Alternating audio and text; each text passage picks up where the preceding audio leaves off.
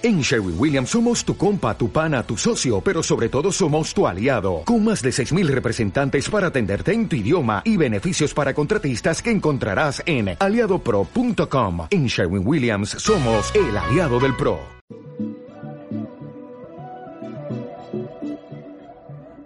Buenas tardes, bienvenidos a Comunidad Hablemos. Nuestro tema de hoy es acerca de las relaciones tóxicas en pareja. Hoy nos acompaña Johnny Ladino y mi persona Mónica Osorio. Y Johnny nos va a hablar sobre el tema. ¿Cómo estás, Johnny? Muy bien, gracias a Dios. Eh, muy buenas tardes para todos. Es un privilegio poder estar aquí. Johnny, respecto a relaciones tóxicas, ¿qué piensas que es? Bueno, cuando hablamos de una relación tóxica en una pareja, estamos diciendo que una o dos eh, de la pareja es infeliz en, pro de que la otra persona sea feliz. Es decir, eh, que nuestros valores, nuestros principios están siendo pisoteados, están siendo eh, vulnerados, solo para que la otra persona, ¿cierto?, eh, tenga cierta preeminencia o, o, sea más feliz en algo, consiga ciertas, ciertas cosas. Cuando estamos hablando de una relación tóxica, estamos diciendo que soportamos que la otra persona nos lastime, sea por palabras, sea por actitudes, comportamientos, sea por actos físicos incluso, y que yo aún así continúo en esa relación, eh, o soporto más bien esto para continuar en la relación. Johnny, ¿eso no le daría más valor a una persona que a la otra? Total, total. Estamos diciendo que una de las personas está como queriendo controlar a la otra, quiere el poder de la relación, quiere toda la atención de la, de la relación, quiere manipular las, eh, los recursos de la otra persona, las amistades de la otra persona, el tiempo de la otra persona, quiere ser el número uno de la, de la otra persona.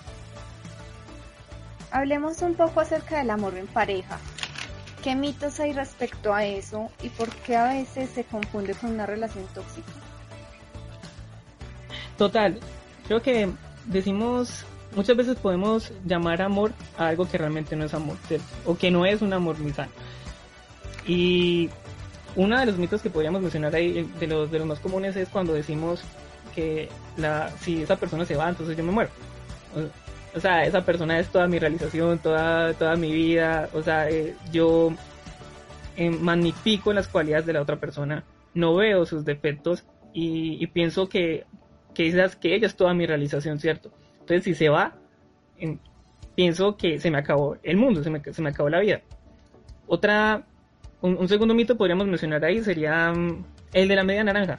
O sea, cuando yo pienso que la otra persona es, es todo mi complemento, ¿cierto? Que yo soy una persona media, que es decir, a media construcción, eh, media persona, y que necesita que otra, que otro me, me, otra me complemente. Entonces, decimos eh, la media naranja porque pensamos que esa, que nadie me va a amar como esa persona, que si se va, entonces ya no voy a tener otra oportunidad para una realización sentimental. Otra, otro mito que podríamos mencionar ahí es cuando decimos, no, es que el amor todo lo soporta. Entonces, si yo amo de verdad, yo tengo que aguantarme que me falte respeto, que me sea infiel, eh, que me maltrate psicológicamente, ¿cierto? Entonces... Mm, que me cohiba, que no me deja hacer nada correcto, que me sofoque, o sea, que manipule mi, tiempo, o sea, que me cele todo el tiempo. Entonces, eh, ahora cuando hablamos, ¿cierto? Incluso cuando la Biblia dice que nosotros, eh, que el amor todo lo soporta, está dentro de un contexto. Obviamente, lo que está antes todo lo cree, todo lo espera. Entonces, si miramos, ¿cierto? Todo el cuerpo eh, de este pasaje, que es 1 Corintios 13, tendríamos que mirar que hay algo que creer, hay algo que esperar. O sea, si yo pienso en que lo voy a soportar eh, es porque la, estoy convencido que la otra persona me ama. Y cuando tengo, cuando es atentar a mi bienestar, tanto puede ser emocional o, físico, entonces realmente no hay nada que soportar allí porque la otra persona no me está amando. Y en una comparación entre una relación tóxica y saludable, ¿qué sería lo más importante o qué temas hay que tratar? Bueno, una relación tóxica normalmente por mencionar unos puntos muy eh, más comunes, se caracteriza también por, por los celos, ¿cierto? Es una parte muy, muy común. cuando la persona se las imagina, que dónde estará, que con quién estará hablando, que porque le entró un WhatsApp por la noche, que porque le dio like a una foto, que porque agregó a tal persona a una red social. Eh, entonces sofocas, eh, lo vigilas, em, eso es eso es típico de una relación tóxica cuando los, los, celos son enfermizos y no hay un fundamento, no hay una no hay una evidencia, no hay una realidad, sino que eso está en tu mente. Mientras que no sea saludable, sería algo más como confianza. Totalmente, totalmente.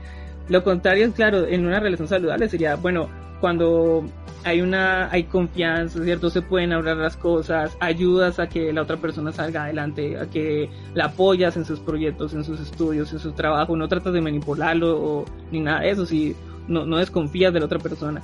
Y caso contrario, en la en una relación tóxica eh, no se pueden hablar los problemas. O sea, hay una especie de chantaje emocional porque si tú no haces lo que yo quiero, entonces, entonces no me amas.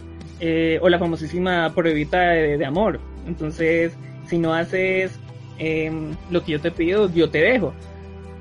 Pero en una relación saludable, las personas se apoyan. Las, dos personas se, se apoyan. Si hay un problema, lo hablan con total franqueza, son claros, ¿cierto? Tratan de trabajar en, en, sus deficiencias para superar y que la relación crezca y pueda continuar. Eh, no hay, hay, este tipo de, de conexión y, de, y de, de compatibilidad. Listo. Y en recomendaciones, ¿qué piensas que debería ser una persona para tener una relación saludable? Bueno, lo primero que debería que pensar es lo que está antes de, de entrar en una, en una relación. Antes de que entres en una relación y lo, que, y lo que esperas es tener una relación saludable, ¿cierto?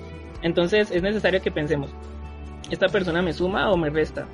Esta persona, es necesario que evaluemos si, cómo, cómo, cómo reacciona esta persona, cómo, que, cuáles son los pensamientos de esta persona, sus comportamientos, sus actitudes son de acuerdo a mis valores, es lo que yo requiero en mi vida, es como yo me veo realizado, es el tipo de hogar que yo quiero tener en un futuro, eh, es, es el tipo de, de, madre o padre que, que me gustaría que mis hijos tuvieran. Eso es, es, necesario que nos, que nos preguntemos y pidamos la dirección de Dios y si realmente es por ese lado que, que Él nos está guiando. Pero si una persona ya está dentro de una relación tóxica, antes habría que pensar eso en otras cosas, ¿cierto? Por ejemplo, preguntémonos y seamos realistas. ¿De verdad esta persona me ama? ¿Así se comporta una persona que ama? Dos, preguntémosle a alguien, a una persona con, de confianza y con cierta madurez, cómo evalúa o cómo ve la relación que tengo. Si es saludable o no. Porque yo, cierto, con mis sentimientos estoy nublado, pero otra persona puede ser más positiva y puede hacerme ver lo que, lo que para mí eh, de pronto no es muy evidente. Tres, preguntémonos o cuestionemos si esta persona es alguien que me ayuda a crecer emocionalmente, espiritualmente, laboralmente, o si por el contrario lo impide. Bueno, Johnny, muchísimas gracias por todo. Muchísimas gracias a ti por la invitación y por tu tiempo. Bueno, comunidad, ese fue nuestro tema de hoy. Esperamos que fuera de su agrado. Hasta luego.